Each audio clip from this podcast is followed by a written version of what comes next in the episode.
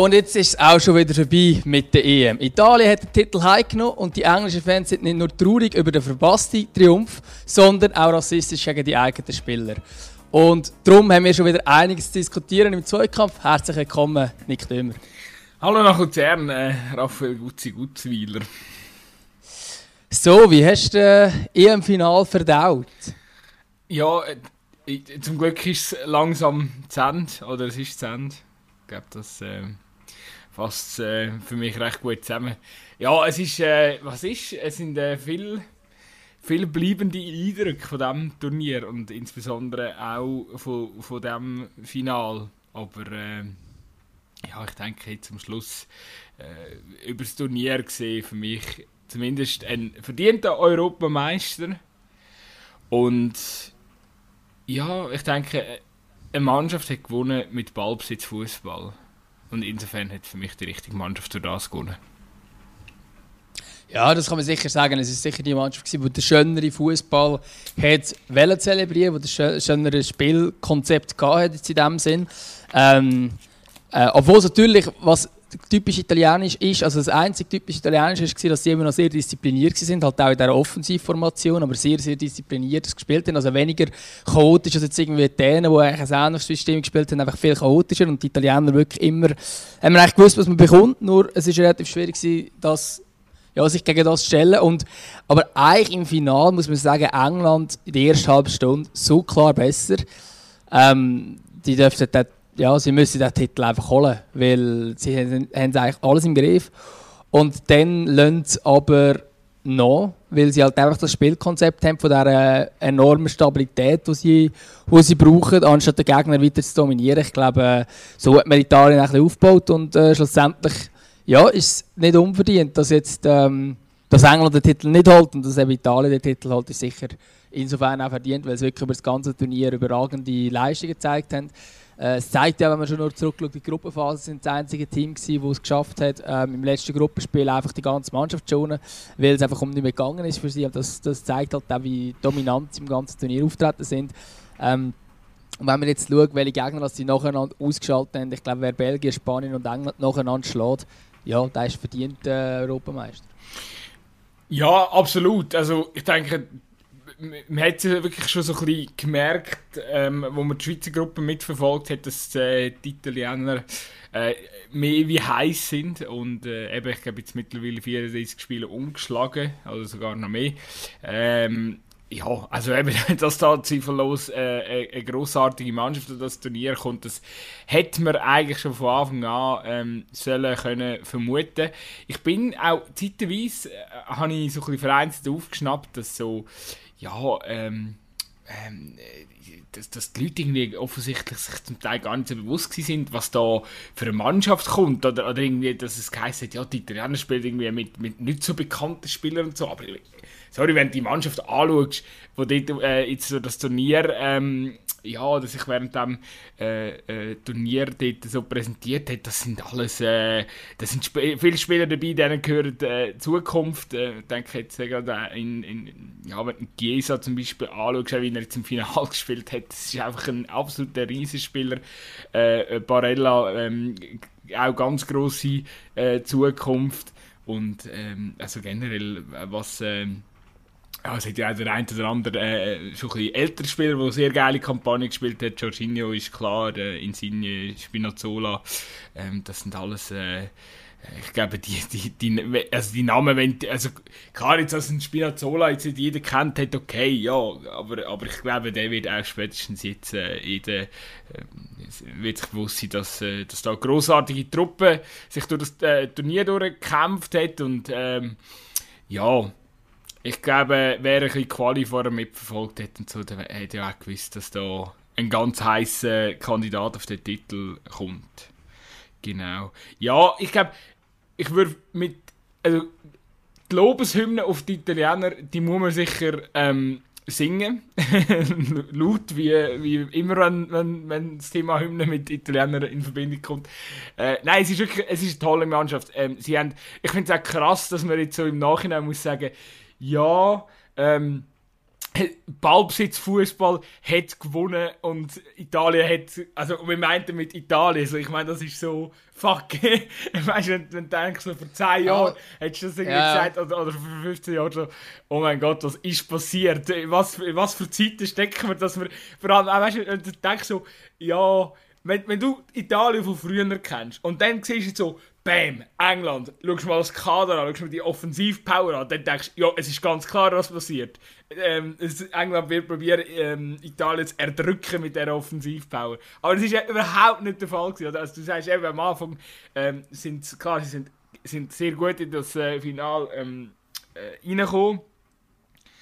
Äh, aber ja, also natürlich, sie haben die Oberhand am Anfang und so, aber eben, dass da Italien früher oder später äh, dagegen wird haben, ähm, ich, ich habe das irgendwie schon in der Startphase ähm, schnell mal gemerkt, dass, oder schnell mal damit gerechnet, dass da definitiv noch etwas wird kommen. du bist klassisch einer von denen, wo, wo im Nachhinein dann das schon gesehen haben. Also ich habe es persönlich nicht gesehen. Ich habe eigentlich das Gefühl, nach, Nein, der ersten, nach einer halben Stunde habe ich gefunden, wow, England ist so viel besser.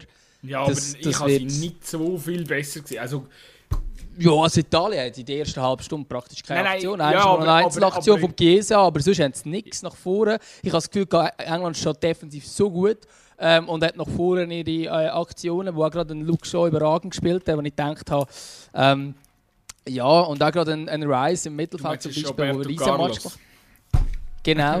Aber auch ein Rice im Mittelfeld, wo, wo gefühlt jeden Zweikampf gewonnen hat, habe ich irgendwie Italien nicht gesehen, dass sie jetzt kommen. Aber England hat sich einfach je länger gegangen, ist desto mehr zurückgezogen. Und Italien auch ja. dementsprechend ihr Spielfeld wieder überlassen, was nicht hätte machen hätte, Sorry, ich muss mich ein bisschen konkretisieren. Ich habe von der ersten Halbzeit, also vielleicht ist auch die letzte Viertelstunde, aber ich bin mit dem Gefühl, ich weiß in der Halbzeit, ich habe gedacht, hm, Italien wird stärker, mhm. das, das, das kommt, äh, das, das wird langsam äh, da werden Chancen kommen in der zweiten Halbzeit und dann haben sie sich ja eigentlich noch. Aber es ist ja egal am Schluss. Ich meine, am Schluss muss man auch sagen, ähm, ich finde es einfach absurd, dass, es, eben, dass man jetzt eigentlich sagt, hey, zum, zum guten Glück hat Italien mit dem Fußball gewonnen, weil es ist ein Zeichen für Ballbesitzfußball, für mutigen Fußball. Und äh, sorry, Gareth Southgate, ähm, ich bin nie, ich bin wirklich einfach nie Freund gewesen. Ich habe mich ein bisschen zurückheben in den letzten paar Podcast-Folgen, weil der Erfolg gibt, gibt dem Trainer halt immer recht, oder? Das ist, äh, das ist, das ist, äh, es ist nun mal so. Aber äh, ich bin, ich bin nicht schlau aus dem Tipp, ich muss ehrlich sagen, weil die Engländer sagen auf der einen Seite, oder, oder ähm, solche der Tenor ist auf der einen Seite, ja, ähm, und im Gareth Southgate eben zweites Turnier. WM ist man ins Halbfinale gekommen, jetzt ist man ins Finale gekommen. Aber hey, also, wenn du einfach schaust, was er für Ressourcen hat. Ich meine, das haben seine Vorgänger. Also ich, ich, ich bin völlig anderer Meinung. Ich bin völlig anderer Meinung. Er hat genau aus dem Team. Äh, also es ist, ich finde nicht, ich find nicht, dass der Fußball schön ist, aber Jadon Sancho passt in das System hin und das ist das, wo er gesagt hat, hey, der passt in mein System. Ja, aber das ist genau das, was Italien auch macht. Der Trainer macht das System. ja, natürlich, System. aber er hat ja auch Erfolg. Aber er hat ja auch Erfolg. Also ja, ich meine, wenn das Penalty schießen gewonnen. Ja. Wow, ich würde das so nicht sagen. Ich würde das so nicht sagen. Wenn wir, ich finde auch das mit dieser Diskussion, das haben wir glaube schon mal gehabt, mit dieser, ah, der einfachen Turnierbaum. Ja, wieso ist der einfache Turnierbaum, weil fucking Spanien ihre Gruppe nicht gewonnen hat? Ja, darum ist diese Seite einfacher. Das, ist aber, das hat nichts mit England zu tun. England schlägt Deutschland, England äh, schlägt das Überraschungsteam Dänemark. Ukraine absolut keine, äh, keine Chance gelassen. Schweden ist gegen äh, Ukraine rausgegangen. Schweden hat wiederum Spanien geschlagen. Also es ist auch eine Mannschaft, wo ich glaube, mit Schweden hatten noch relativ viele Mannschaften Mühe gehabt, äh, wo halt, ja, wo halt Ukraine dann ähm, rausgegangen ist. Also ich finde die, ich finde, ich finde, ich finde die, also vor allem das mit dem einfacheren Weg, den, den lasse ich einfach nicht zählen, weil sie haben Deutschland auf dem Weg ausgeräumt, sie sind auch Gruppensieger geworden, was andere grosse Mannschaften nicht geschafft haben. Finde ich, kann man das so nicht behaupten, finde ich, finde ich irgendwie falsch. Ähm, und das auch in einer Gruppe übrigens, wo, wo, wo gute Mannschaften dabei sind. Äh, Tschechien ist auch ins Viertelfinale gekommen, Kroatien ehemalige, also der letztmalige Vize-Weltmeister. Also es sind jetzt auch keine Gurkentruppe gewesen, die souverän Gruppensieger geworden sind. Und schlussendlich ist es das erste Mal seit 55 Jahren, wo eine englische Mannschaft ins Finale kommt. Das muss man sich einfach bewusst sein. Eben, ja. Man redet von England immer so, als wären es Italien und Deutschland oder Frankreich, wo regelmäßig um, um einen Titel spielt. Stimmt nicht. England spielt einfach nie um einen Titel. Und in diesem Jahr sind sie so wie gewesen. Und ich meine, jetzt kann man schon nach dem Penalty-Schiss vorreden, ah ja, es ist nicht aufgegangen, das Aufgeben nicht recht Ja, nein, es ist Penalty-Schiss gewesen. Klar, das können wir vielleicht nachher noch diskutieren, wie das mit diesen Penalty-Schützen gelaufen ist und so. Kann man sicher ihn auch kritisieren. Und er hat sich auch angestellt und gesagt, hey, es ist mein Entscheid und es ist mein Fehler. Ähm, aber ich finde nicht, dass man ihn jetzt muss angreifen muss, weil er hat ähm, extrem Erfolg mit dieser Mannschaft. Ob es ansehnlich Fußball ist oder nicht, das ist eigentlich ziemlich egal. Frankreich ist auch nicht mit dem schönsten Fußball-Weltmeister vor, vor drei Jahren. Du wirst halt meistens nicht mit dem System ähm, also wenn du immer spielst wie die Holländer, dann kannst du vielleicht schönen Fußball spielen, aber du holst nie einen Titel. Das ist einfach so. Ähm, klar, es, hat, es, gibt, es gibt Ausnahmen gegeben und so weiter und so fort, ja. Aber ich finde, äh, und ich finde jetzt auch Italien spielt sicher einen schönen Fußball, aber schlussendlich musst du als Trainer schauen, hey, schau, welche Spieler habe ich und welchen Fußball, mit welchem Fußball bin ich am erfolgreichsten. Und wenn er für sich zum Schluss kommt, hey, wenn ich auf einen Phillips und einen Rice im Mittelfeld setze, die zwar nur Zerstörer sind, da sind wir uns, glaube ich, einig. Ähm, aber durch das haben wir eine extreme Stabilität im Mittelfeld. Ähm, und dann kann Sterling und der Kane vorne immer noch die Goal schießen und es längert. Und es hat ja schließlich jetzt ins EM-Final gelangt und wenn man es ein bisschen besser zusammengespielt hat, hat man auch die, also ich meine, das Ausgleichsgoal in 67 Minuten, man hätte es ein bisschen cleverer können dass man vielleicht einfach das Spiel 1 noch gewonnen hat und dann müssen sie sagen, oh, er hat alles richtig gemacht. Darum finde ich es ein bisschen jetzt ihn kritisieren finde ich schwierig, nur weil Spieler wie Jadon Sancho halt in das System von ihm nicht reinpassen. Und logisch, er macht das System, aber er muss nicht das System um einen Jadon Sancho basteln, sondern er muss schauen, und das finde ich eben genau, das wollte ich noch sagen, ich finde es mega schön, dass alle vier Mannschaften, die im Halbfinale gestanden sind, die sind nicht abhängig von einem Spieler, sondern sie sind abhängig von einem Spielsystem. Die haben ein Konzept sich ausgedacht, hey, so wenn wir spielen und so funktioniert es meine, Dänemark hat den Schlüsselspieler nicht gehabt, wo es vielleicht gewesen wäre, der Keyplayer. Ähm, und alle anderen drei Mannschaften, die haben einfach so eine Geschlossenheit, Italien, England und Spanien. Ich meine, die Italiener haben sogar im letzten Gruppenspiel, ich habe es ehrlich nicht live gesehen, ich habe es dann nachher einfach in den Highlights und so weiter, aber auch noch darüber gelesen und so. Ähm, die in diesem Spiel gegen Wales, wo nur eigentlich die Ersatzspieler sozusagen gespielt haben, haben die den gleichen Fußball gespielt wie die ganze Zeit Aber es sind völlig andere Spieler vom Platz gestanden. Das zeigt einfach genau das, dass wir ein Konzept haben. Und ich finde es so schön, dass es jetzt in diesem Jahr nicht so ist, wie äh, vielleicht Portugal vor fünf Jahren, äh, wo vor allem alles für Ronaldo ausgerichtet waren. Klar, im Finale ist er äh, verletzt ausgefallen und so weiter. Aber sehr die Mannschaften, die einfach so ein bisschen ohne Konzept drin sind. Die Deutschen sind auch recht konzeptlos drin. So ein bisschen, ja, wir haben ja immerhin gute Einzelspieler. Und dass die nicht erfolgreich sind, finde ich recht cool. Und ich finde eigentlich, das spricht jetzt wieder für England, weil die haben eine Idee gehabt. Ob sie schön ist oder nicht, das ist jetzt gar nicht Diskussion, sondern sie haben eine Idee von Fußball, wie sie spielen wollen. Und sie war erfolgreich. Ähm, und ich finde, das zeigt eben auch als Aufstufe Nationalmannschaft, wo man immer ein sagt, ah, da kann man ein weniger taktisch einstudieren und so weiter, wenn man halt viel weniger Zeit hat, dass es gleich auch schlussendlich darum geht, wie tritt man als Mannschaft aus und nicht wirklich wie, ähm, welche, welche krassen Spieler man hat. Und darum finde ich, finde ich ich finde nicht, dass der Fußball schön war, was England zeigt, aber die defensive Stabilität, die sie bekommen haben. Ich meine, sie haben zwei Gegengol bekommen im ganzen Turnier. Und es sind beides nach Standardsituationen. Ich meine, das ist beeindruckend. Sie kommen aus dem Spiel aus kein Gegengol über. Ja. Ähm, ja, du hast jetzt viele Sachen gesagt. Ich finde es eine grossartige Diskussion. Das ist, für mich ist das wirklich das ist der, der ganz grosse Diskussionspunkt von, von dieser EM für mich. Ist der Gareth Southgate ein guter Trainer oder ist kein guter Trainer? Spielsystem erfolgreich ähm, installiert hat er definitiv, das kann man so sagen. Ich glaube einfach, der Unterschied, ähm, oder respektive der Grund, warum Italien am Schluss Europameister wurde, ist, ist weil, weil sie einen Trainer haben, wo, wo taktisch flexibel kann sein der Änderungen kann vornehmen innerhalb von einem Spiel. Und das kann aus meiner Sicht ein Gareth Southgate nicht. Sein, System ist für mich relativ klar. Ähm, eben, wie du sagst, er hat Brecher ähm, im Mittelfeld, er probiert zuerst Defensive äh, zu fixieren. Und, und, und, und eben natürlich, äh, ich, ja, das mit vielen Mannschaften vorher, das ist. Ähm, äh, ja, ich, ich schieße gerne mal ein bisschen über das Ziel raus, das ist klar, ist mir schon bewusst. Äh, ist, ist vielleicht ein bisschen heftig formuliert. Ähm, am Schluss, äh, natürlich, sind das nicht nur einfache Spiele gewesen und trotzdem, äh, weißt, wenn, wenn England nachher gegen Ukraine, äh, das ist ein Dörfer spielen in einer K.O.-Runde. Klar haben die jetzt Schweden rausgerührt, aber es ist, okay, ja, aber da kann ja England nichts dafür. Da kannst du ja nicht den Gareth Southgate ja, kritisieren, für das, dass er Gruppensieger wird. Und also, er, hat, er hat natürlich... Da könnte Spanien kritisieren er, er hat, so. Er hat natürlich vom Spielsystem her, hat er, wenn er gegen kleinere Mannschaft mit England spielen darf, hat er aus meiner Sicht genau das richtige Spielsystem, um quasi dieser Favoritenrolle dann jeweils gerecht zu werden gegen einen Gegner, der dann vielleicht ein mehr auf Konter spielt. Ich glaube, da ist England super aufgestellt gegen so Gegner, oder? Weil man schaut einfach die, äh, dass man Defensive stabilisiert hat und hat dann im Vorwärtsgang immer genug Qualität, zum, äh, individuelle Qualität, um dann äh, ähm, auch mal eine Regel zu brechen beim Gegner. Und äh, aus meiner Sicht, was er einfach nicht geschafft hat, ist, ist also er hat also er hat irgendwie taktisch nie groß etwas müssen ändern oder irgendwie, äh, irgendwie mal eine krasse Änderung im Spiel vorgenommen, dass irgendwie nach dem Spiel in eine andere Sehe ich aber nicht so. Habe ich bei ihm nie Sehe gesehen, nie. Ja, er hat es auch nie müssen. Ja, doch im Finale hätte er es vielleicht müssen.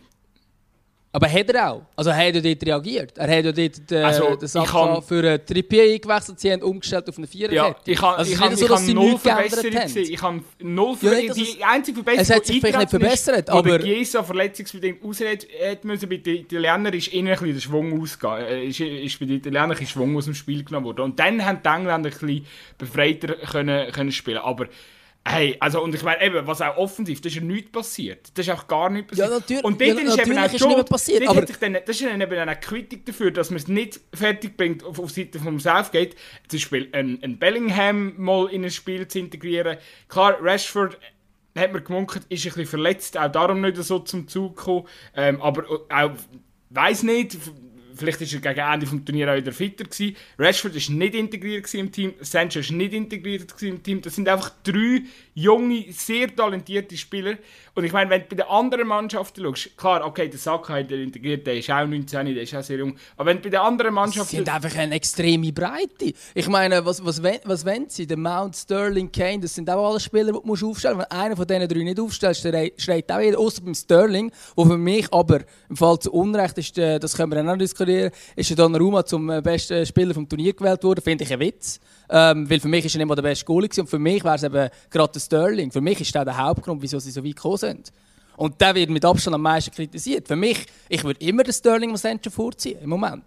Ja, das ist kein Thema, aber weißt du, gerade auch, wenn, wenn du schaust, was sie für Gegner haben. Also ich glaube, jeder andere Trainer hätte ein bisschen mehr Spielzeit äh, verteilt. Und eben, ich meine, wenn du jetzt, wenn du jetzt anschaust, ähm, eben auch mit dieser Einwechslung am Schluss vom, vom, vom Sancho und vom, vom Rush, ähm, es, ist, es ist ja, also ich meine, ich, ich sehe die Idee dahinter schon. Ich meine, das sind Spieler, die haben souveräne Penalty geschossen, auch schon im Clubfußball, haben wahrscheinlich im Training auch gut ausgesehen. Und, und, und.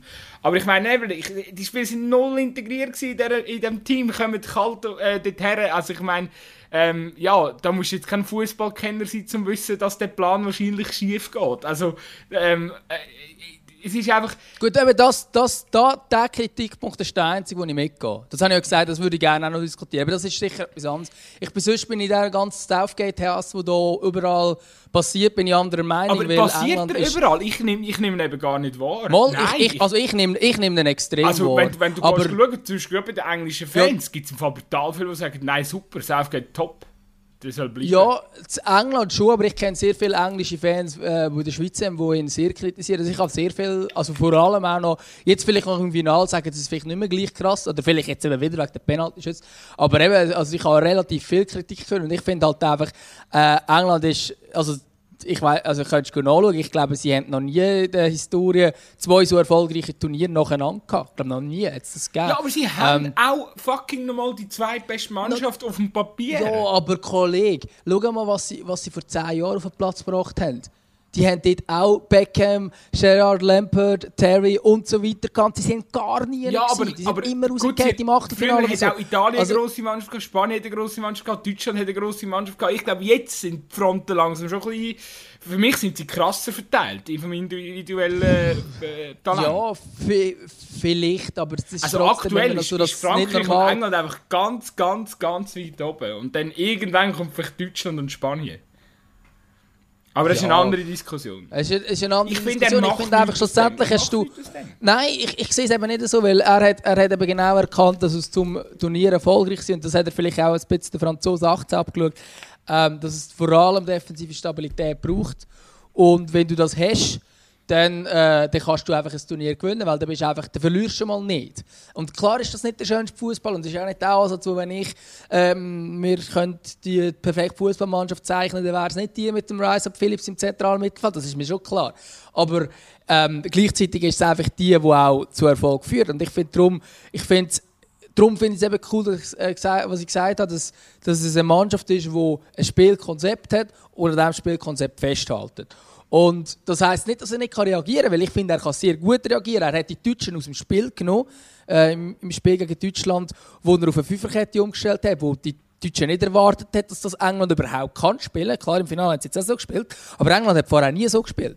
Ähm, und mit dem haben sie einfach die ganze Waffe genommen, Deutschen, mit diesen Seitenwechseln auf Gossens, die gegen Portugal so gut funktioniert haben. Die Waffe hat zu 0% mehr funktioniert und die Deutschen sind total aufgeschmissen. Gewesen. Das hat mir halt gezeigt, er kann das Team, und das machen sehr wenige Nationaltrainer, das ist mir auch klar, aber ich finde das eigentlich beeindruckend, wenn du kannst sagen, hey, schau, wir treffen auf den Gegner, er spielt so und so und wir passen unser Spielsystem dem Gegner an, dass die nicht zu einer Pfante kommen. Und das hat schlussendlich gegen Deutschland hat das sehr gut genutzt und ich finde, das, Spiel gegen Deutschland ist jetzt nicht so ein einfaches gewesen. Das ist ihre Erzrival, das ist ein enormer Druck auch gewesen, wo, wo, wo die Engländer hatten, weil sie ja, weil, es halt, ich meine, es ist das Achtelfinal, es ist im Wembley, also sie dürfen nicht im Wembley im Achtelfinal rausgehen, das dürfen sie nicht. Schon gar nicht gegen Deutschland, der Druck war sehr groß gewesen. Auch für Southgate selber, wo äh, damals 1996 den entscheidenden Penalty verschossen hat im Halbfinale gegen Deutschland. Also ich glaube, das ist schon sehr, ein, darum finde ich einfach weg, das, das ist sehr, sehr ein schwieriges, schwieriges Spiel für sie. Und ich finde dort eben krass, wie sie es geschafft haben, das Team so anzupassen, dass Deutschland einfach nicht mehr können ihr Spiel aufziehen und ähm, wo sie eben gegen Portugiesen zum Beispiel noch sehr gut gemacht haben. Genau das haben sie zu 0% können machen. Deutschland hat ein gutes Spiel, kann man auch sagen. Äh, ist logisch jetzt nicht der gradmäßig gewesen. und ich finde es auch gut, dass sie nicht weit gekommen sind, weil sie einfach absolut selber nicht genau gewusst haben, wie sie spielen wollen, ähm, aber ich, ja, ich, ich finde ich finde darum die Kritik nicht so berechtfertigt. Aber weißt, wenn man jetzt Penalties schaut, mich nimmt zu Wunder, Dann natürlich, der Rashford und Sancho aufzusetzen. Wenn der Müller die Chance in diesem Spiel macht und das 1-1 steht, dann, dann hätte es mich Wunder genommen, was dann passiert wäre und wie sich dann England ja. präsentiert hätte. Weil das Spiel ist mega lang einfach nur taktisch geprägt und, Ja, ja, mega. Äh, beide Mannschaften haben irgendwie ja nicht zu viel Risiko eingehen Also, das, das steht für mich eh für den Gareth Southgate, oder ja nicht zu viel Risiko eingehen. Und darum, ich bin einfach froh, also ich sehe den Punkt auch, wenn du sagst, ja, er hat sich wahrscheinlich bei Frankreich wirklich bedient ähm, von, der, von der Idee her. Ähm, ich bin einfach auch froh jetzt im Nachhinein, dass der mutige Fußball eben belohnt worden ist. Der, ähm, und, und, und vor allem, ich glaube einfach auch, ähm, das ist jetzt einfach meine, meine Theorie, aber ich glaube zum Beispiel, dass ein Man Mancini mit England Europameister geworden wäre. Wäre er Trainer bei England gewesen, wäre er Europameister geworden. Das ich, stelle ich jetzt einfach mal so in den Raum. Weil er für mich kann, der beste Trainer ist wie, wie der Gareth Southgate. Ja, ich einfach... das, ist, das ist eine andere Diskussion. Ich finde, der, der, Roberto Mancini ist ein sehr guter Trainer und ist wahrscheinlich der beste Trainer als der Gareth Southgate, aber ich fände es darum falsch, jetzt am Southgate rumzunörgeln, weil der Mancini ist wahrscheinlich auch gerade einer von der, von der oder vielleicht ja. der beste Trainer ja. von dem ganzen Turnier.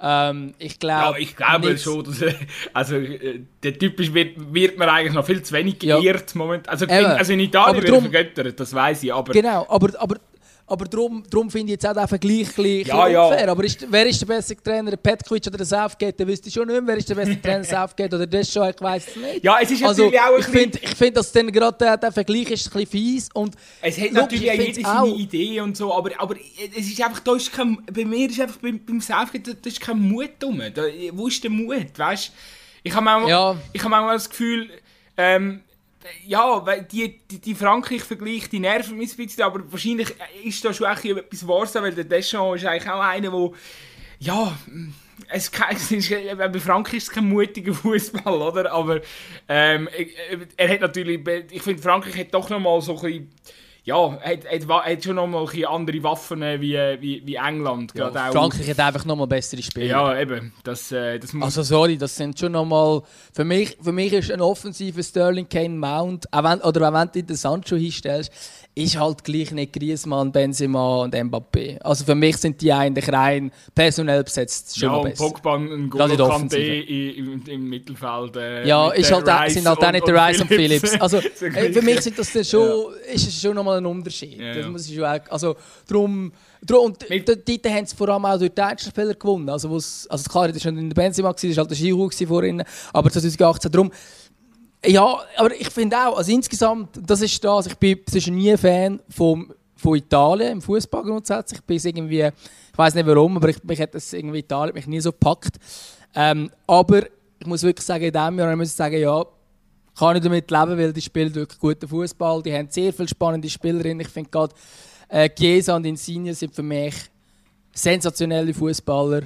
Äh, sehr coole Spielertypen, finde ich. Mag ich beide sehr. Jorginho sowieso ist für mich. Das wäre eigentlich jetzt auch einer gewesen. Also für mich hätte ich bei den Engländern Sterling oder bei den Italienern Jorginho zum Spielen vom Turnier machen. Für mich ich verstehe nicht, wieso es ein Goalie wird, aber das ist eine andere Diskussion, weil der Sommer wäre für mich dann gleich der beste Goalie. Vielleicht habe ich die Schweizer Brille an, aber für mich. Nein, Sommer ist die Goalie Donnarumma, Donnarumma hat gegen, gegen, also wenn, wenn, wenn, wenn die Italien gegen Spanien rausgeht, ist der Donnarumma, ja ich weiß nicht, ob er schuld ist, aber er hat so schlecht ausgesehen gesehen am Spiel, gerade im Spielaufbau, sie sind ein bisschen angegangen, er hat nicht das Mal out. Das ist für mich nicht der Spieler vom Turnier.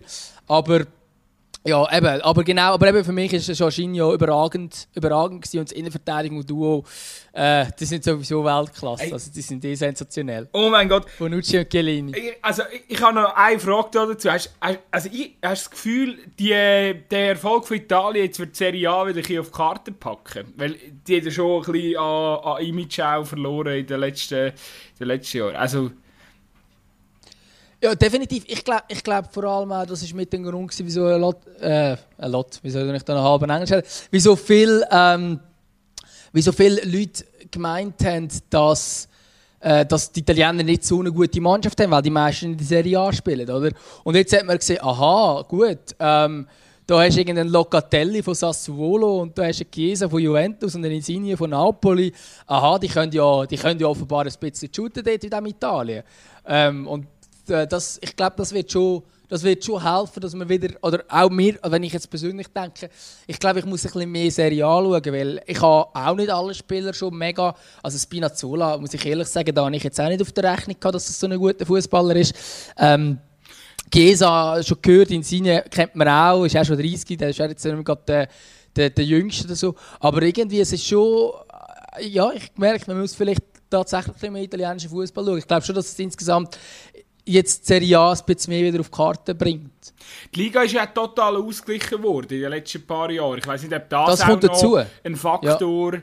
also dass die Juve-Dominanz ein bisschen abgeflacht hat. Ich weiß nicht, ob das auch noch ein Faktor war, dass sich eben jetzt auch plötzlich noch andere Spieler haben können, ähm, entwickeln können. Ich meine, wenn du jetzt anschaust vom Kader oder vom ähm, ja, äh, die wichtigen äh, ja, die wichtigen Spieler von Juve also Juve hat nicht so viele wichtige Spieler in dem Kader jetzt gestellt, oder? Also das äh, äh, denke das spricht dann auch irgendwo durch für sich. Ja, und eben, du hast vorher für mich noch etwas mega Wichtiges gesagt, ähm, also ähm, Gelini und Bonucci, Innenverteidiger, Leg Legendenduo, wo man sie ja eigentlich schon fast bezeichnen. Ähm, ich als Innen ehemaliger Innenverteidiger, da, bei so Spielern geht man einfach, äh, also vor allem beim Gelini, da geht man einfach äh, das Herz auf. Das ist, äh, das ist wirklich, ähm, da muss man einfach da, man, muss, man muss geniessen, dass man die noch hat dürfen spielen gesehen. Ich denke das immer. Ähm, ich bin letztens in so einem ähm, Public Viewing gewesen, also nicht Public Viewing, die gibt's, die darfst du gar nicht geben. Aber so, oh, du weißt, was ich meine. So ein grösserer Ort, wo mehrere Menschen Fußball schauen und so. Und vor mir ist ein kleiner Bub mit einem Cannavaro-Shirt, oder?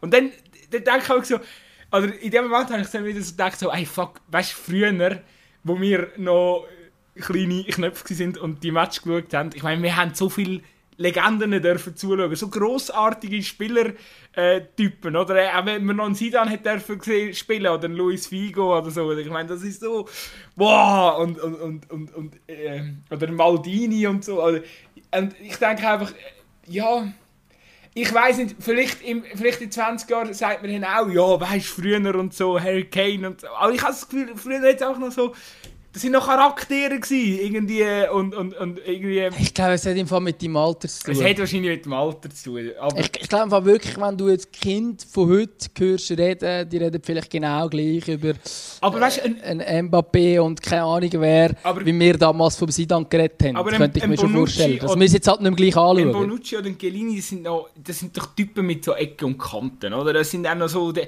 eben, Ja, vor allem der Chiellini. Der Chiellini, ja, ja, ist schon ja noch aber. Bonucci kann schon auch recht provokant sein. Und, und, und dann, eben, ich meine, sie sind auch die Ersten die jetzt Coming to Rome rumgeschraubt haben und so. Und das getraut man sich eben auch. Weil klar, okay, man ist schon sehr lange im Game und so, dann getraut man sich gewisse Sachen.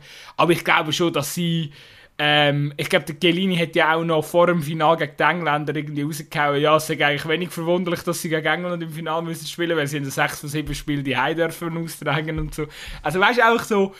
Ich, ich weiß, ich glaube, jetzt kommt äh, äh, eine, eine junge Generation oder jetzt, jetzt kommen äh, mehrere junge, junge Generationen, wo, wo sich nicht mehr viel werden will erlauben, weil man immer Saubermann sein und ja, kein medialer Shitstorm und keine schlimme Quotes in den in der Zeitungen und so. Ich glaube, das wird schon ein bisschen äh, steril, noch steriler in Zukunft. Vor dem habe ich einfach ein bisschen Angst. Und darum sage ich, geniessen wir es, solange wir Spieler wie ein Gelini und Bonucci dürfen äh, erleben. Also, als Ja, das, das, das glaube ich, das glaub ich schon auch, ja. Also das, das, das ist eher grundsätzlich Entwicklung, dass mit dem, mit dem Ecken und Kanten, dass das ein bisschen fehlt, aber einfach auch, weil man sich auch nicht so darf zeigen es wird ja auch immer alles zu einem Shitstorm, wenn irgendeiner irgendetwas macht.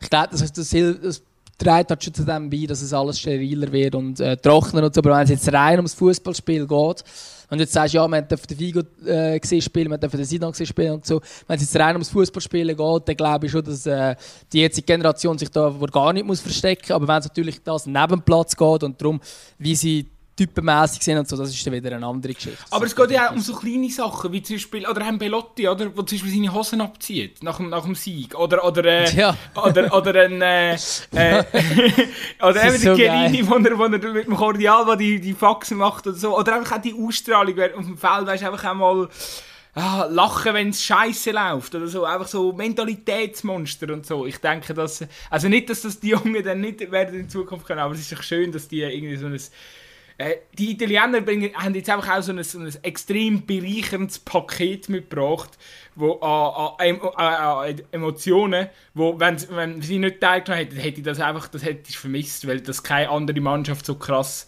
ähm, mitgebracht hat wie sie.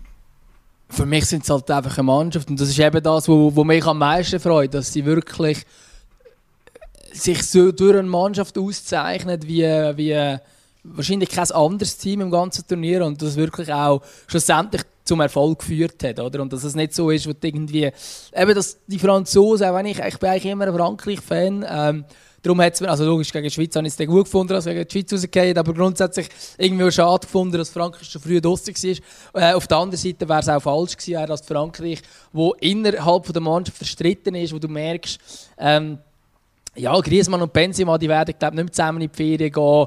Äh, und angeblich sind ja die, auf der Tribüne sind die Eltern von den Spielern aufeinander los. Und im Rabio seine Mutter ist Ja. glaub, irgendwie auf die von Benzema. Ich, keine Ahnung, was dort genau los war. Aber dass so eine, so eine Mannschaft halt nicht Erfolg ist, das spricht auch wieder für den Fußball, weil es ist nun mal ein Mannschaftssport. Ähm, und, äh, und das finde ich darum schön, dass Italien wirklich als Mannschaft den Titel können gewinnen Absolut, äh, eben, es zeigt auch, wie wichtig dass die, äh, ähm, ja, die Mechanismen innerhalb äh, von dem Teamkonstrukt ähm, sind. Ähm, ich denke, das macht mindestens 50% vom Erfolg aus, wenn nicht noch mehr. Und äh, ja, auch insofern äh, hat, hat, hat natürlich die richtige äh, die richtige Mannschaft gewonnen. Weil ich, äh, ja, dann so ein im Hinblick auf die Engländer, ich denke, die haben es auch gut gehabt grundsätzlich, aber ich kann mir nicht vorstellen, dass ein Jadon Sancho zufrieden war mit dem, dass er eigentlich mehrheitlich äh, gleich viel gemacht hat wie der Guzzi und der Dömer an, der, an diesem Turnier. Er hat nämlich dumm geschnarrt und ein bisschen zugeschaut. Ähm, ja, ich kann mir... hätten nicht noch einen entscheidenden Penalty verschießen. Ja, genau, das hat er dann... Aber das hat er auch noch mehr hergebracht. Ähm, nein, und, und ich glaube schon... Hey, im Fall, ich weiss nicht mal, wo ich den Ball aufs Goal würde bringen ich hätte, ich hätte einen In Harry... dieser Situation. Weißt du, wie hast du eine schwabbelige Beine? Ich hätte ja Harry, Stell ich hätte Harry vor, ey. Maguire mäßig gemacht, aber bei meinen wäre wahrscheinlich einfach etwa 10 Meter drüber. aber das ist ja so. Ich meine, jetzt im Nachhinein wird doch so krass diskutiert. Ähm, ja, wegen wie schießt man jetzt denn richtig Penalty an so einem Turnier und oh mein Gott, all die Spieler, die immer tänzeln müssen und so. Äh, ich verstehe die Diskussionen zum Teil einfach nicht. Also klar, es gibt schlecht geschossene Penalties, aber ähm, äh, ja, dass jetzt irgendwie gefordert wird, dass jeder Spieler muss so den Penalty schiessen wie der Harry Maguire. Nein, muss eben nicht jeder Spieler, weil es ist ja einfach, wenn du einen Harry Maguire-mäßig einen Penalty schiessest, ist es einfach 50-50, weil da ent entscheidet sind so, sind so kleine Sachen entscheidend, wenn du einen so unter das Lattenkreuz unterhaust und du bist ein, du bist ein Holzhacker wie Maguire, der wirklich kein feines Füßchen hat. Ähm, dann ist schon so 50-50, ob der, der kann gerade so gut an die Latte springen oder irgendwie 10, oder aus dem Stadion, über das Stadiondach fliegen.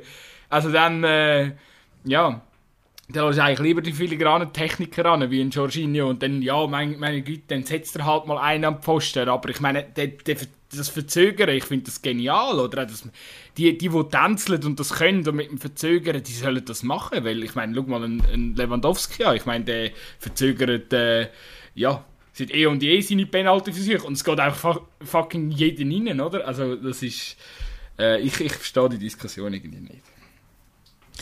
Ja, nein, also ich finde, schlussendlich muss ja jeder Spieler selber wissen, wie er schießen oder? Also ich finde, die Diskussion, wenn wir darüber diskutieren, wie soll jetzt irgendeinen anlaufen, ähm, macht es absolut keinen Sinn.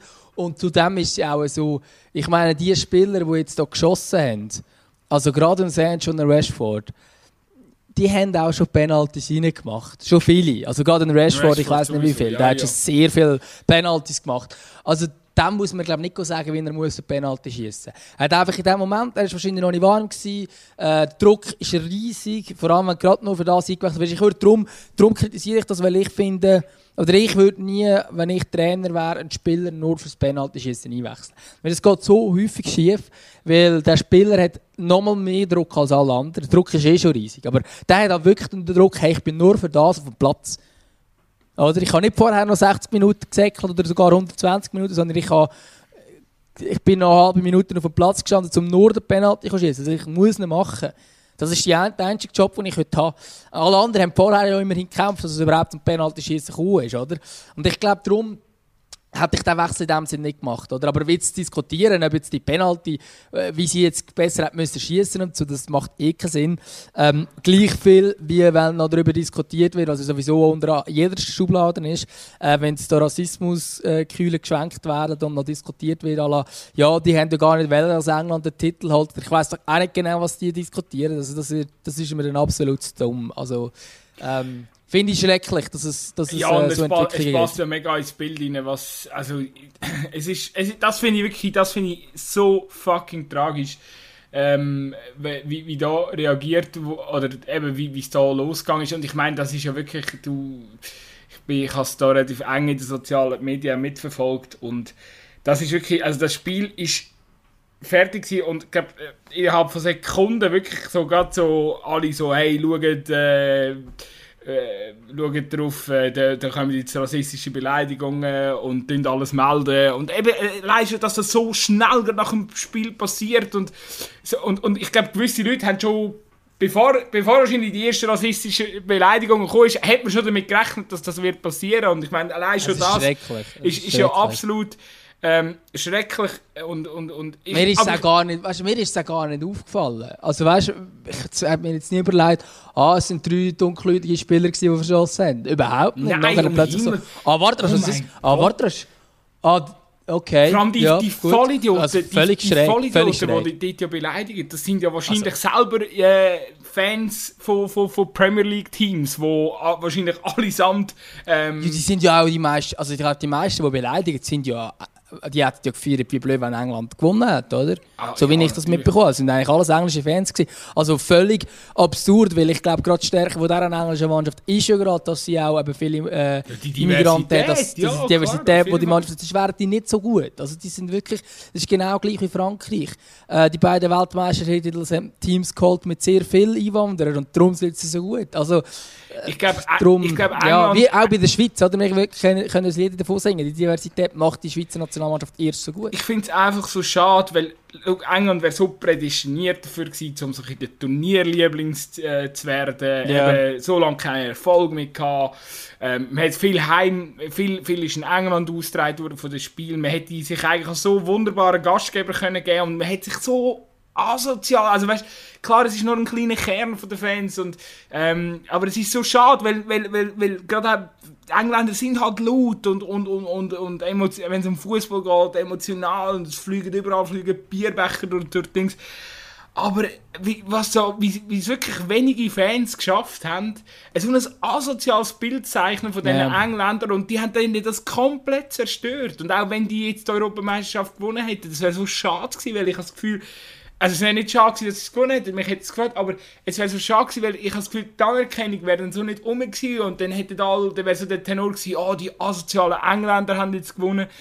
Und ich weiß einfach, ich bin mir nicht, also da muss irgendwie, ich hoffe, dass sich das irgendwie, dass, dass die da irgendwie selber äh, innerhalb vom Land ja, äh, äh, das Thema mal werden irgendwie anpacken, wie man das irgendwie will, äh, Weißt ich finde ausgelassen, mal ein bisschen Eskalationen und so, alles okay. Aber jetzt in dieser Menge, wie das passiert ist, allein schon, was da vor dem Finale alles passiert ist mit äh, Ohne Tickets Stadionstürmen. reinsäckeln und so. alles. Irgendwie auf dem Leicester Square in London haben, äh, haben hunderte Fans haben einfach sinnlos Bierflaschen, Glasflaschen durch die Gegend geschmissen, alles zugemüllt und das ist doch einfach, ähm, das ist doch einfach schade. Das hätte doch irgendwie, ähm, ja, eben, ich meine, wenn da mal ein Pyro gezündet wird oder irgendein Rauchding so, so, oh mein Gott, ja, möchtet, feiert, ähm, schaut, dass es sicher bleibt, so gut es geht, aber ähm, ja, es ist wirklich, es, es tut mir irgendwie leid für alle normalen Engländer. Und das, sind wahrscheinlich die Mehrheit oder ziemlich sicher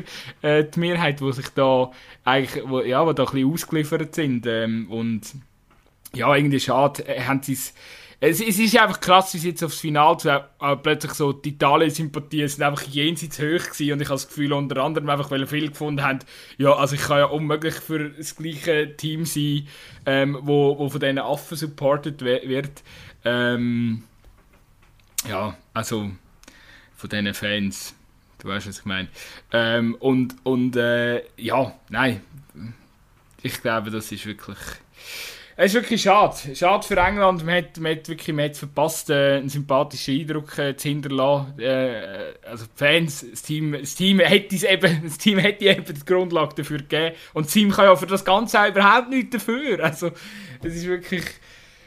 Das regt mich auf und darum sage ich auch, es ist jetzt wirklich, es ist jetzt okay, das Turnier ist, ist, ist gut, dass das vorbei ist, ähm, weil ich muss wirklich sagen, ich, das ist auch so etwas, was ich mich jetzt äh, schon ein paar Mal gefragt habe, ähm, ist es früher an uns ein bisschen stärker vorbeigegangen, das Ganze, also weißt du, all die Nebengeräusche, die so, eine, so ein Turnier äh, mit sich bringt und äh, ich glaube nicht. Ich glaube wirklich, das ist einfach auch, ähm, wenn du jetzt dich nur auf die Nebengeräusche anschaust und wie viel das von denen geht, ist es einfach ein Scheiß-Turnier gewesen. Ja, definitiv. Ich glaube auch, dass das nicht, ähm, dass das nicht so häufig gibt. Also klar, zum Beispiel 2016 hat es glaube ich, auch in Frankreich irgendwo Ausschreitungen gegeben. Ich weiß gar nicht, welche Fans es waren. Sind es auch Engländer gewesen? Bin ich falsch? Äh, vielleicht tue ich jetzt völlig unrecht. Ähm, aber es hat auch irgendwo Es Ausschreitungen gegeben von Engländer Fans oder so.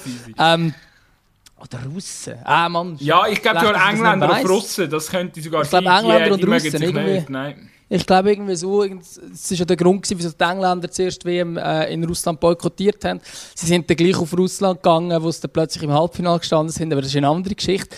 Ähm, auf jeden Fall hat es so Nebengeräusche, also das, das Nebengeräusch zum Beispiel dort dann auch gegeben, aber es ist schon so, also in der Menge, die es jetzt hier gibt, ist extrem viel, hat aber sicher auch damit zu tun, äh, mit dieser äh, mit dieser Europameisterschaft verteilt über den ganzen Kontinent, wo du jetzt innerhalb von einer Pandemie äh, das hat halt das Ganze dann auch schon auf die Spitze getrieben. Eben, da hast du zum einen hast du den Gastgeberort Budapest, ähm, wo, wo eine Nazi-Kurve aufstellt, und zum anderen hast du den Gastgeberort München, wo das Stadion will, äh, in Regenbogenfarben färben. Also es ist so ein krasser Kontrast, oder?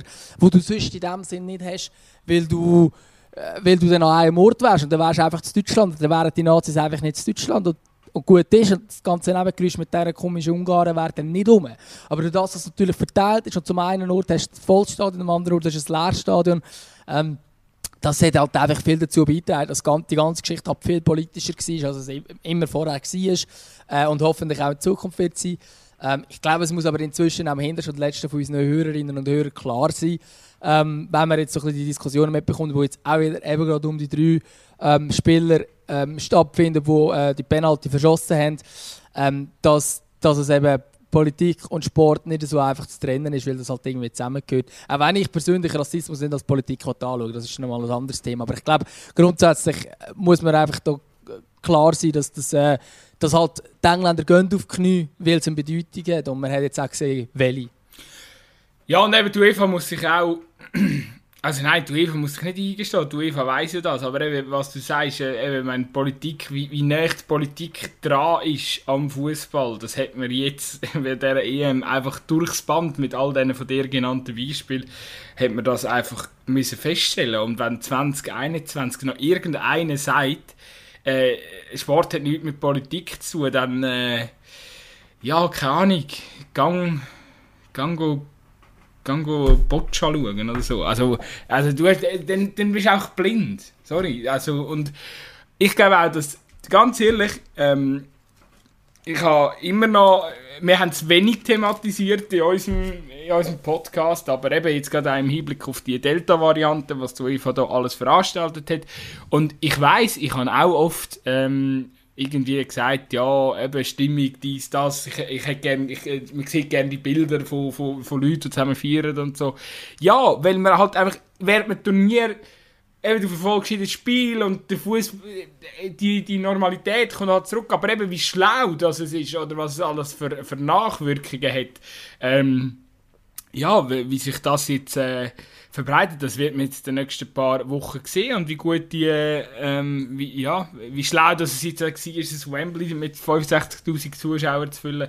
All die Sachen, das äh, werden jetzt Auswertungen zeigen, aber es trägt natürlich alles dazu bei, dass äh, das Meinungsbild von der UEFA, oder es wird wahrscheinlich dazu beitragen, dass das Meinungsbild von der UEFA einfach immer ähm, schlechter wird und ich glaube schon auch, dass äh, ja, die UEFA hat sich mit der Durchführung von dem Turnier selber definitiv keinen Gefallen gemacht und ich glaube auch nicht, dass sie, also, und da muss wie nimmt man FIFA und Schiedsrichter noch in das Boot. Ich glaube auch, dass äh, die Leute immer wie mehr, und mit den Leuten meine ich einfach die Mehrheit, ähm, denen wird auch immer wie mehr bewusst, äh, dass, äh, dass das nicht Leute sind, die den Fußball gerne haben, sondern das sind Leute, die das Geld gerne haben. Ja, das ist, das ist definitiv so. Also ich glaube, die ganze ja, der, der ganze Apparat, die, die ganze Überlegung auch von diesem paneuropäischen Turnier und so weiter. Ich glaube, das ist schon in erster Linie um Geld gegangen. Ich meine, das einzige Lobenswerte, was es jetzt hier gegeben hat, ist, dass wir immerhin nicht neue Stadien müssen aufbauen für den ganzen Spaß. Das finde ich auch lobenswert, weil das finde ich irgendwie auch immer schräg, wenn man x neue Stadien macht oder baut in Städten, wo es gar kein Stadion braucht. Ich meine, wir können mal auf Katar schauen, was das genau bedeutet. Ähm, und ich glaube, das ist das einzige Gute, was von diesem Turnier bleibt, von dieser Form. Und für mich ähm, ein Projekt, das wir gemacht haben, das gerade noch im dümmsten Moment mit der Pandemie zusammengekommen ist, wo wir einfach nie mehr wieder machen dürfen, weil es ja, weil es einfach, einfach dumm ist. Und natürlich eben, dass, dass die UEFA der Spitzen aber Leute hocken, die vor allem ums Geld, aufs Geld scharf sind, das, das ist halt leider auch nicht mehr Neues. Es ist aber eben nicht nur in der UEFA so, sondern es ist eigentlich überall im Fußball so. Ist, das haben wir auch gesehen, die Diskussion haben wir auch gehabt. Wir haben unsere Spezialfolge zu der Superliga. Ich glaube, das ist dann auch relativ klar geworden, was das... Äh, äh, was dort die Motivation dahinter war von diesen Clips. Ähm, ich glaube, Barcelona, wo jetzt wieder mit dem Salary Cap am Kämpfen ist, ist ein gutes Beispiel dafür, dass halt einfach auch bei den Clubs läuft sehr vieles sehr schief. Ähm, und das ist leider etwas. Und trotzdem, auch wenn, ich, wenn wir all das Zeug diskutiert und all das an, ah, die, eine Europameisterschaft während der Pandemie und alles und drum und dran, ähm, wo sehr viel kritisch ist, noch kommt das Turnier und ich schaue jeden fucking Match. Also weißt du, es ist einfach so. Es ist, es, ja, muss gleich alles. Also, weißt, der Fußball selber, das Spiel selber packt mich immer noch. Das rundum nervt mich länger wie mehr. Gut, stell dir mal vor, es kommt so ein, es kommt so ein, es kommt so eine außerirdische Invasion, oder? Und die sind friedlich und so, wir tauschen uns dann mit denen aus und dann erzählst du, ja, eben, wir haben eine Pandemie gehabt und so, oder wir haben immer noch so ein bisschen Pandemie. Und es ist mega doof und so, weil wir haben das müssen einschränken und ja nicht zu viel Kontakt und äh, und dann muss man quasi erklären, dass man aber im Zug von der Pandemie ein, äh, ein, ein, äh, ein in, in, ganz Europa verteilt ein, ein Turnier gemacht hat, wo, wir, wo so die Menschen hin und her gereist sind. So, gereist sind. Ähm, ja, es wäre noch lustig, seinen Anblick zu sehen, wenn man ihm das so erzählt, dass man, äh, äh, wie sagt man, ein, ein, äh, ja, ein, ein EM in, äh, in verschiedenen Ländern stattfinden lässt. Ich glaube, das würde auf wenig Verständnis. Äh, ja, auch mit dieser Delta-Varianten und so. Und eben dann, dass die Vibes sogar auf London dürfen gehen und so. Ich, ja. Naja. es ist wirklich, glaub, das ist, wenn du im Nachhinein überlegst, was haben wir gemacht? Wieso? Wieso haben wir ja, gut, wir haben ja, wir, wir, wir, haben, wir haben ja bei unserem Podcast etwa noch zwei oder drei Monate vor der EM gesagt, ja, die findet nicht statt. Also wir haben ja eh das Gefühl gehabt, die findet nicht statt. Und plötzlich ist sie dann gleich da gewesen und man merkt, aha, ja stimmt, es gibt eine Europameisterschaft. Und ich glaube insgesamt, also ich meine, eben, es gibt viel, viel zu kritisieren und so. Ich bin gleich froh, dass die EM stattgefunden Ich hatte eine Beschäftigung gehabt für einen Monat lang. Jetzt muss man wieder ein neues Hobby suchen. Ich glaube, ich glaube wirklich, dass so die Seferin und die anderen sind so im, oder spätestens am Montag in ihrem Hauptsitz gehockt sind. Wo ist, wo ist der UEFA-Hauptsitz? Irgendwo in der Westschweiz, oder? Nia, oder? Nia. In Nia gehockt sind im Gebäude innen und äh, haben sich wahrscheinlich gegenseitig so ein bisschen angelacht, so Alter, wir haben wirklich ein paar europäische EM durchgeführt. Wie, wie dumm, wie dumm können Politiker sein, dass sie das zugelassen ähm, Die lachen sich doch hart das Füßchen. Ähm, nein, es ist wirklich, äh, eben, man kann, man kann darüber lachen, ähm, Humor hilft manchmal. Aber ich glaube, es wird ganz viel wieder tragische Schicksal ähm, mit sich ziehen und das äh, ist eigentlich gar nicht zum Lachen. Ist mir schon bewusst. Aber ja, du, es war äh, der Vor wahrscheinlich der Vorbote gewesen, für das, was uns einem Jahr erwartet in Katar, wenn, wenn wir äh, uns äh, wieder mal mit moralischem Gewissensbiss dürfen äh, beschäftigen. Ja, weißt du, es gibt so viele, die jetzt sagen, ah, die WM in Katar die schaue ich das sicher nicht. Ich, ich kann dir jetzt schon sagen, ich will, ich will das eigentlich schauen. Ähm, ja, aber weil es also, auch, weil's auch, ähm, weil's auch jetzt, also was bringt der Boykott jetzt noch? Ja, eben. eben es, bringt, es bringt ja auch nichts, logisch, klar. Und ich meine, das Turnier findet statt und ich kann mir nicht vorstellen, dass ich es dann nicht schaue. Auch wenn es Winter ist, auch wenn es Katar ist, wo Millionen Menschen, nein, Millionen sind es gerade nicht, aber paar, mehrere tausend Menschen ihr Leben müssen lassen, um die blöden Stadien zu bauen. Also ich finde eigentlich von A bis Z TV eine dumme Idee. Ich finde äh, absolut blöd, wie man es umsetzt, alles drum und dran. Ähm, und doch ist es gleich ein, ein Turnier, wo, ich weiß doch nicht, wo vielleicht Brasilien gegen Frankreich spielt und du bist einfach, fuck, Brasilien spielt gegen Frankreich, ich muss das sehen. Das ist einfach, ja. Ja, vor allem, es ist ja auch, es ist ja in dem Sinne auch, ja, du hast nochmal, also ich meine, eine WM hat immer einen, einen riesen Zauber, oder? Man kann gegen die südamerikanischen Mannschaften spielen. Ich meine, äh, ja, ich meine, vielleicht an dieser Stelle mal noch schnell Gratulation nach Argentinien. Ähm, sind auch wunderbare Bilder gesehen. Äh, Copa gewonnen mit dem, äh, der Messi jetzt endlich geschafft, seinen ersten internationalen ähm, Titel mit Argentinien und äh, ja, nein, das ist, äh, eben, ich meine, so Sachen haben immer einen speziellen Zauber und da haben wir, haben wir jetzt auch lange müssen, ja, ist jetzt auch durch die Pandemie nochmal verzögert, dass um es, äh, nein, ist gar nicht verzögert, oder? Es ist nicht verzögert, nein, es, ist, nur einfach im Es, es fühlt sich auch schon ewig an. Es, es, es ist einfach im Winter, ja. weil es, ähm, ja, weil, weil halt Katar. Also eben das ist sowieso ein Witz. Wir noch ein Public Viewing irgendwie machen mit Glühwein und, äh, und Holdrio. Kann auch spaßig sein, aber es ist einfach irgendwie nicht so der, der, das WM-Feeling, das man hat. Ja. Ähm, hoffen wir einfach, dass wir dann pandemiemäßig durch sind, weil dann sonst kannst du nicht mal mit ein paar Nasen in einem Innenraum hocken und äh, Nein, ich glaube, es ist auch ein anderes Thema. Ich glaube, ähm, man, man, muss reagieren auf die, auf die WM, aber ähm, das hat, äh, ich glaube, da kann man viel mehr auch machen mit, äh, ja, mit Sensibilisierung, äh, Themen aufarbeiten, ähm, ja ob der Boykott dann selber etwas bringt vom Turnier. Man sieht es ja auch bei den Mannschaften, sie rudern ja auch zurück, so wie Norwegen. Also, und auch wenn Norwegen boykottiert hätte, wäre wahrscheinlich niemand anders mitgezogen. Aber ich glaube... Ja, und wenn Norwegen boykottiert, interessiert es auch schlecht niemand. Ja. Das ist halt schon... Also wenn, wenn jemand muss boykottieren muss, sind es die ganz grossen Nationen und von denen wahrscheinlich auch mehr als nur eine. Also wenn, wenn England, Frankreich, Spanien, Deutschland, Italien zusammen boykottieren, dann hat es eine Auswirkung, aber sonst sonst irgendwie nicht. Wenn irgendein kleines Land, das sich wahrscheinlich, also ich meine, Norwegen hat sich ja nicht für die EM qualifiziert, wer sagt, dass sie sich für die WM werden qualifizieren. Vor allem, ja. es, ist, es, ist, nicht so einfach, um sich für die WM zu qualifizieren, aber das ist ein anderes Thema. Das werden wir dann sonst mal noch besprechen. Ich würde gerne noch schnell bei dieser EM auch zum Abschluss ähm, von dir wissen, ähm, was sind so deine, deine Gewinner von der, also klar, die Italiener gewonnen, ist mir klar, aber was sind, so, was sind so deine, wer sind so deine Gewinner von diesem Turnier? Ja, also eben, also klar, logisch Italiener mit, äh, mit dem Mancini, das ist klar. Für mich ist der Petkovic aus Schweizer Sicht ein grosser Gewinner, weil ich glaube, jetzt hat er endlich den Sprung geschafft mit der Schweiz ins Viertelfinale. Die Schweiz natürlich sehr, sehr grosse Gewinner sowieso, aber ich sage jetzt ein Sommer, wo jetzt wahrscheinlich der grosse Gewinner wäre, der ist jetzt in dem Sinn, also beliebt hat oder irgendwo hat er wahrscheinlich vielleicht noch ein bisschen Minien dazu aber ich glaube, bei den grundsätzlichen Schweizer Fans oder bei der Schweizer Fußball ähm, ja, die Schweizer Fußballszene hat er eh schon ein hohes Ansehen gehabt. Ich glaube, jetzt sich nicht so verändert, aber ich glaube, der grösste Gewinner aus Schweizer Sicht ist Petkovic, ähm, wo jetzt einfach weiss, hey, schau, ich habe im Fall jetzt Erfolg gehabt, ich könnte mich gar nicht kritisieren. Ähm, wir haben jetzt den Sprung geschafft, wir haben eine grosse Nation ausgeschaltet in einem grossen Turnier. Ich glaube, das ist sicher ein grosser Gewinner aus Schweizer Sicht. Dann, ähm, ja, für mich ist eben auch der Southgate der Gewinner, äh, ganz klar, weil er eben immer kritisiert wird für den Fußball, den er spielen lässt. Ähm, und jetzt ähm, aber der Erfolg hat ihm recht gegeben. Ist auch, ich glaube, England schon auch angezählt gewesen, vor dem Turnier. Während dem Turnier immer weniger, weil sie halt gemerkt haben, Scheiße, das wird ja das wird etwas. Ähm, und ich glaube, äh, auch wenn sie jetzt hier schlussendlich das, das Finale nicht gewonnen haben, ich glaube, er selber geht sicher auch gestärkt aus dem Ganzen raus. Äh, das glaube ich schwer, weil er einfach noch ein bisschen mehr Rückenwind bekommen hat. Ähm, ja, wer sind Gewinner? Ich meine, Dänen mit ihrer wunderbaren Geschichte natürlich. Äh, das, ist, das ist eh klar. Ähm, ja, ja, ist ein bisschen, ich würde jetzt ein bisschen auf denen, auf bleiben, glaube ich, so ein bisschen, so ein bisschen so. Und natürlich jetzt einfach, wenn man es jetzt rein Spieler noch anschaut, also für mich ist Chiesa ein absoluter Gewinner, Spinazzola ist ein absoluter Gewinner.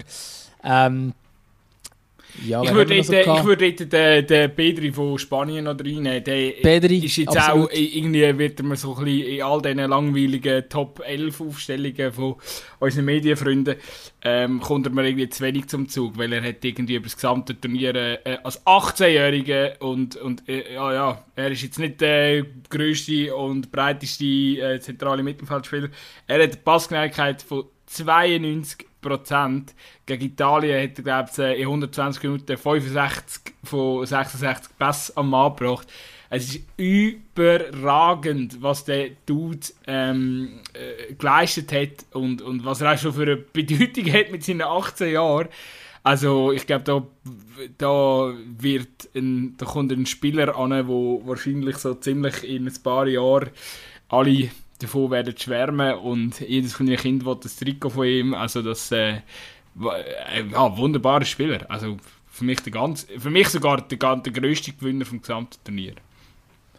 Ja, sehr gut möglich. Dumfries ist für mich sicher auch noch einer. Sagt äh, man Dumfries oder Dumfries? Das bin ich nach ja, dem Turnier weiss, immer noch nicht ganz sicher. ich weiß, ja, ich, ich, habe, ich habe jetzt einfach irgendwie ausgesprochen, ich weiß es im Fall wirklich auch nicht. Aber auf jeden Fall ähm, ist für mich sehr ein grosser Gewinner. Hat man sicher noch nicht so kennt. Hat aber ein riesiges Turnier gespielt. Natürlich, die Holländer sind einfach sehr früh rausgefallen.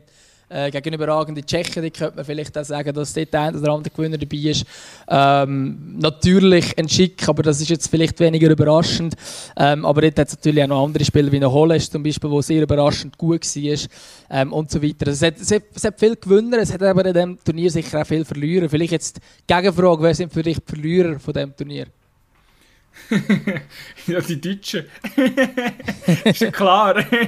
ähm, ja, keine Ahnung. Ja, wahrscheinlich tatsächlich ein äh, Thomas Müller und ein, ein, ein Mats Hummels, äh, weil sie, ja, und Kroos natürlich auch. Ähm, ja, weil das möglicherweise das letzte Turnier für sie war. Gut, wobei kann man vorstellen, dass der Flick sie bei Katar nochmal auf dem Schirm wird haben. Also der Kroos natürlich nicht, aber... Der Kroos natürlich nicht, ja, weil er selber zurückgetreten ist. Ähm, bei einem Kroos muss ich sagen, ähm, uh, krass, was in Deutschland da abgegangen ist rund um seinen, äh, seinen Rücktritt. Also wie man so einen Spieler so wenig kann wertschätzen das ist wirklich, das ist... Vor das, allem, also das, ganz ehrlich, mich hat er im Fall, jetzt wenn man einfach das Turnier und die Leistungen anschaut, mich hat er positiv überrascht. Wirklich. Also ich habe ihn gut gefunden an diesem Turnier. Ich weiß nicht, was die gesehen haben. Ich habe ihn einen der besten Deutschen gefunden. Wie kann man... Nein. Und, so und, natürlich, eben, dass man überhaupt nicht wertschätzen für die ganze Karriere ist schon mal ein ganz anderes Thema. Aber für mich war es auch jetzt in diesem Jahr nicht so, gewesen, ah ja, der ist über mit Nein, und es ist für mich ist er der Beste es ja, zentrale Mittelfeld. Ich meine, der Hönes hat ja den grössten Huren Bullshit ja, rausgelassen. Ja. Und dann liest du Kommentar darunter, wie, ja, eben der Kroos hat ja dann reagiert, irgendwie der Hönes hat gesagt, ja, er hätte in diesem Fußball nichts mehr zu suchen, wo die Deutschen spielen und so. Und dann äh, hat, äh, äh, hat der Kroos irgendwie äh, ein, ja, nicht, wie, wie sagt man dem, er ist nicht wirklich auf die Kritik gegangen, sondern hat sich dann eher so ein bisschen lächerlich über dem Hönes seine Aussagen gefunden. Also irgendwie so, äh, so à la, ja, ähm, äh, ja, es ist, äh, natürlich berechtigte Kritik von einem Fußballkenner im Höhnes. Schade, hat es beim RTL nicht gelangen zum, äh, zu einer Expertenkarriere oder irgendwie so in die Richtung.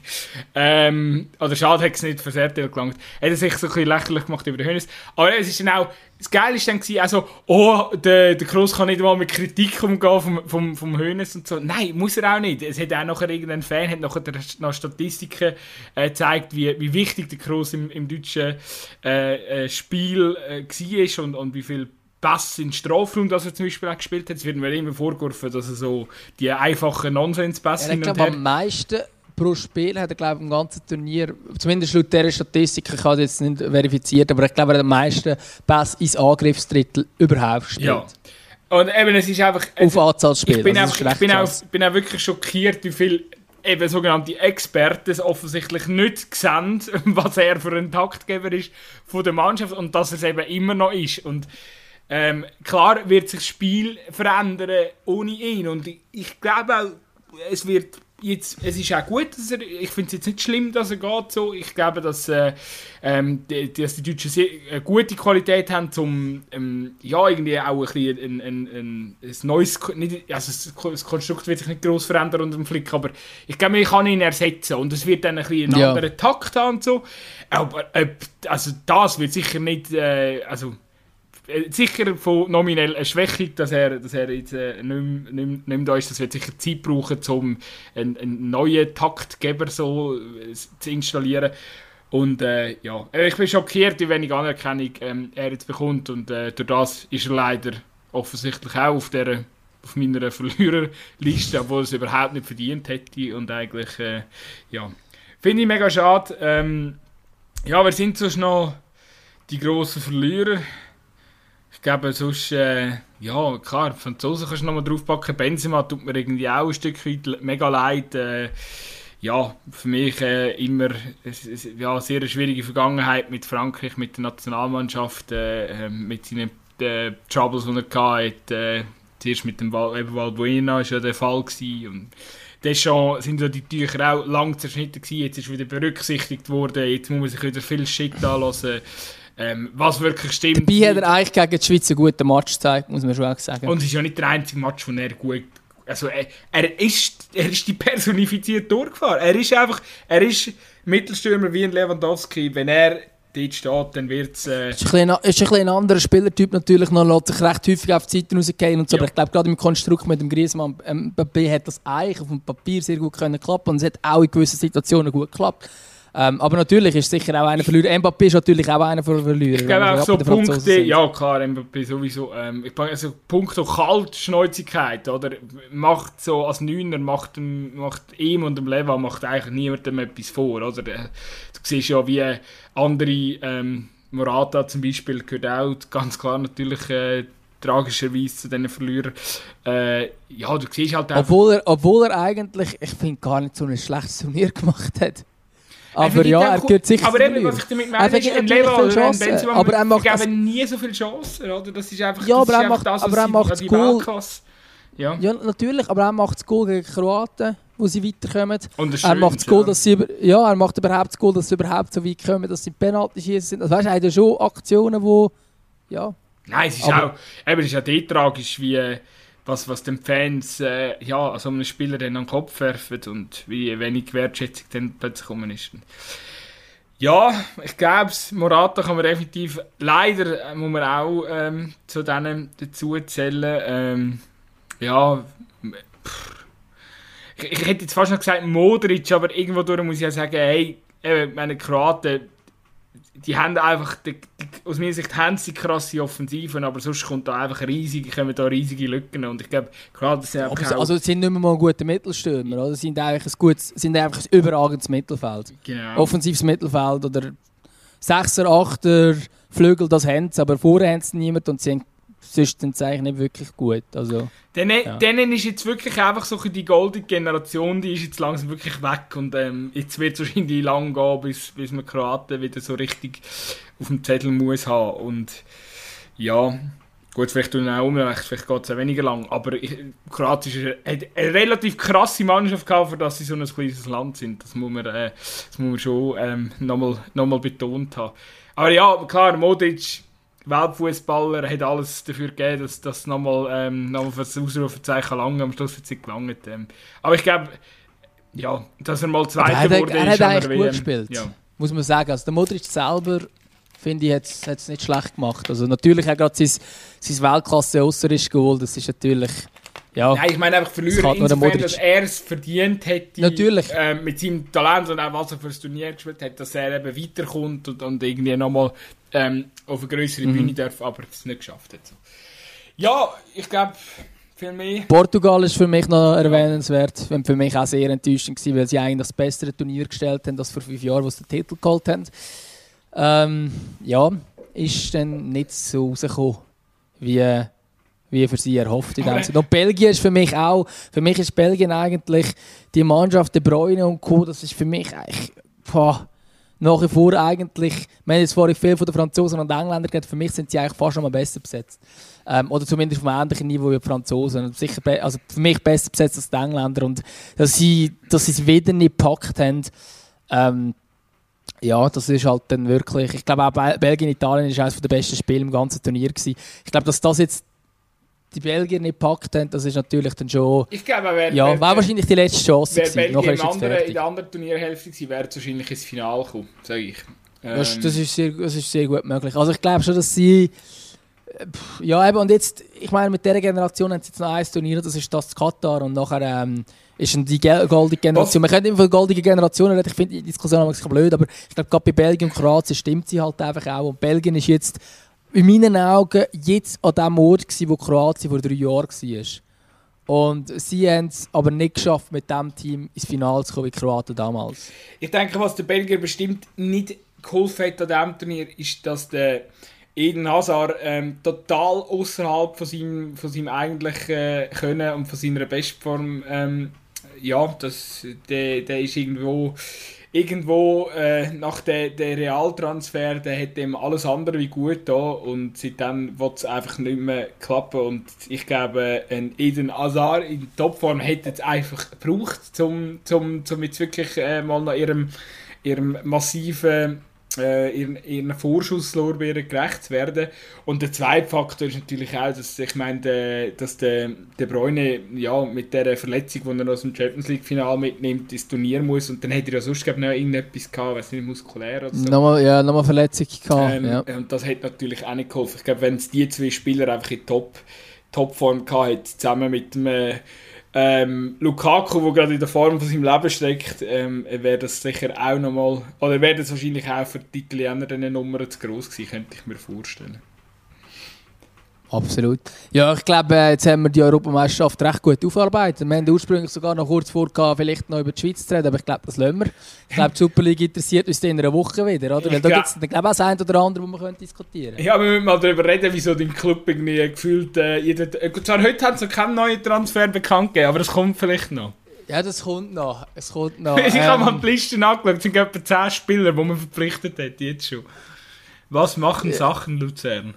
Ja, ich glaube, das müssen wir dann wirklich in der nächsten Folge aufarbeiten. Aber ich glaube, jetzt das, die Euro ist für uns auch vorbei. Wir wollen den Rahmen jetzt nicht sprengen. Und, ähm, und dann können wir dann in einer Woche wieder vorausschauen, was, was die Superliga angeht. Weil es geht jetzt schon bald wieder los. Sie sind schon, ja, sind schon dran, die letzten Testspiele alle am Spielen bald. Also es ist, ähm, ja, es kommt langsam. Ara hat übrigens 3-3 gegen Basel gespielt, habe ich gesehen. Gratuliere.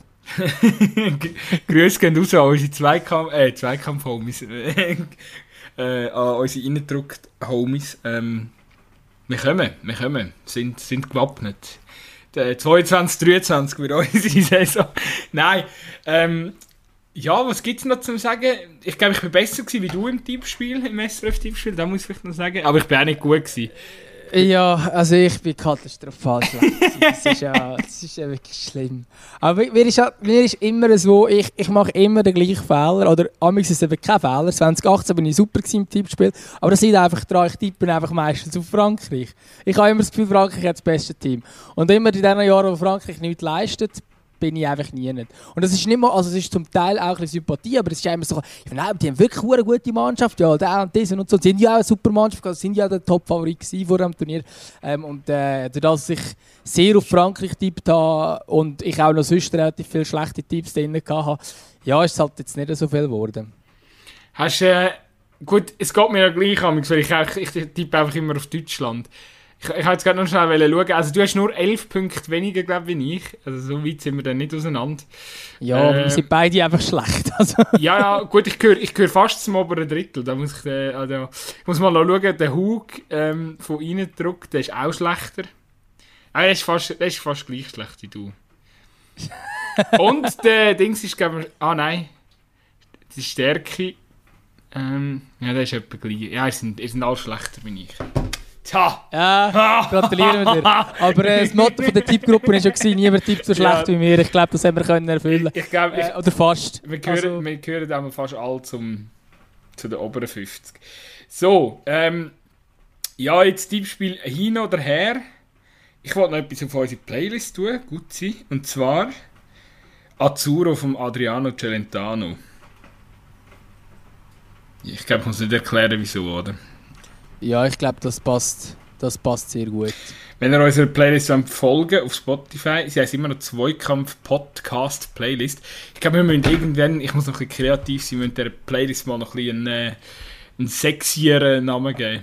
Irgendwie. Ja, wahrscheinlich kommt sie ein bisschen besseren Anstrich über und plötzlich äh, geht die irgendwie mega ab, weil so, überall an irgendwelchen Fußballpartys läuft nur noch unsere... Genau. Ähm, unsere Playlist, das wäre. Irgendwie so Modus Mio oder so muss sie dann heißen, damit sie dann ähm, Oder weißt du, es wäre geil, wenn wir schaffen, dass irgendeine äh, eine gute Mannschaft in der Garderobe unsere Playlist wird hören. hat doch immer schon der Dann läuft endlich kein Ballermann.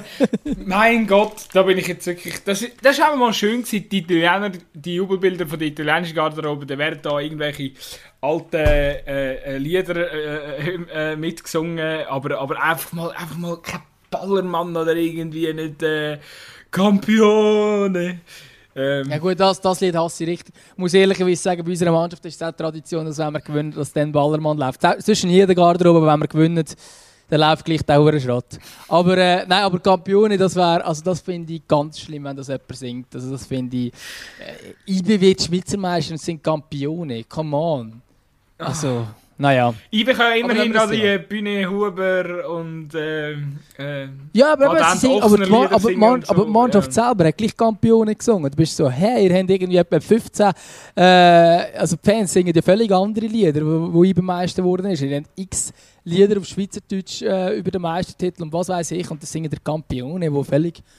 Ja, naja. Musikgeschmack. Ist nicht, allen, ist nicht von allen gleich. Schwierig. Ja gut, ich glaube, wir kommen ähm, langsam zum Ende, zum Ende oder? Zum Jetzt haben wir gesagt, kurze Folge, 1 Stunde 12, stabil. Ja gut, es war klar, gewesen, dass wir nach dem, nach dem Turnier noch ein bisschen etwas raushauen müssen. Ist ja jetzt auch gut.